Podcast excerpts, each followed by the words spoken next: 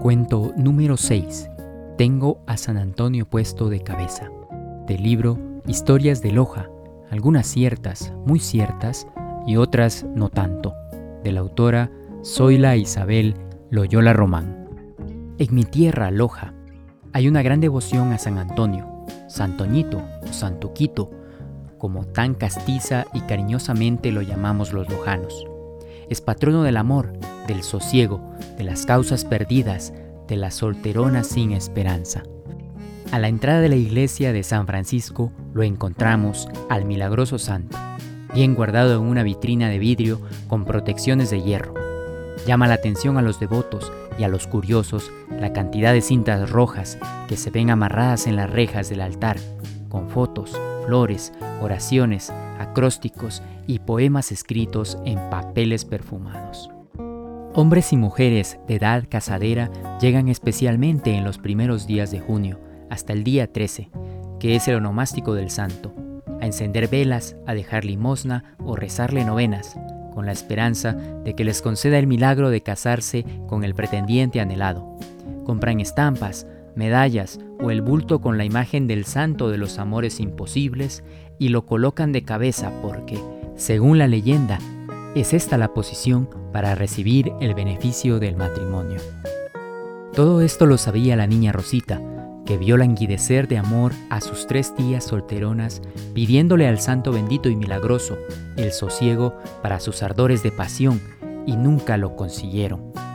Las vecinas del barrio la llamaban Niña Rosita, y bajito y entre dientes, o cuando ella no está presente le dicen la solterona porque nunca le conocieron novio.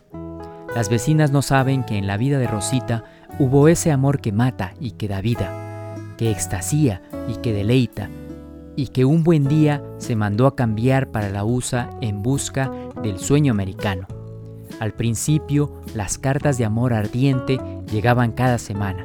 Después, se fueron espaciando y enfriando a la vez, hasta que por fin el amante se hizo humo y se olvidó de su amada.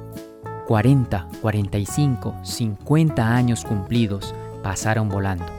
La cincuentona estaba sola esa noche en que arreciaba afuera la lluvia y el viento, entongada de pies a cabeza, porque sentía chiringos por ese frío de Loja en junio, ese frío que cala hasta los huesos, ese frío que si no hay un hombre para una mujer que la haga arder, ella se hiela, se muere, se acaba definitivamente. Sentada estaba la niña Rosita en la vieja mecedora frente al televisor, sola y acariciando pacientemente su gordo gato de Angora, esperando que le llegue el sueño. De pronto, algo insólito sucedió en el universo, en la galaxia, en el planeta, no sé dónde, pero que sucedió, sucedió.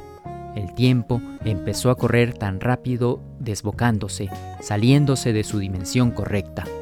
Ella no atinaba a asimilarlo todo y de golpe supo sin pensar que los instantes pasaron fugaces, o se detuvieron, y entre uno y otro momento de delirio alcanzó a ver a San Antonio, el santo que hace mucho tiempo ella misma le había puesto de cabeza, como señal de castigo, hasta que le traiga de vuelta al amor de su vida. Daba un brinco y luego un volantín, para pararse de cabeza arriba frente a ella, y en tono desafiante decirle, Pídeme nomás lo que quieras hoy, que es 13 de junio, justo el día de mi onomástico. Entre confundida y asustada la niña Rosa miró a su alrededor, pensó primero y después, tartamudeando, dijo muy quedito, Con, concédeme que, que, que mi gato gordo se convierta en mi lejano e ingrato amado. Antes de que ella terminara de pedir su deseo más ferviente, San Antonio, a quien le había causado gracia y sorpresa la petición, torciéndose de aguantar la risa, contestó, Concedido tu deseo.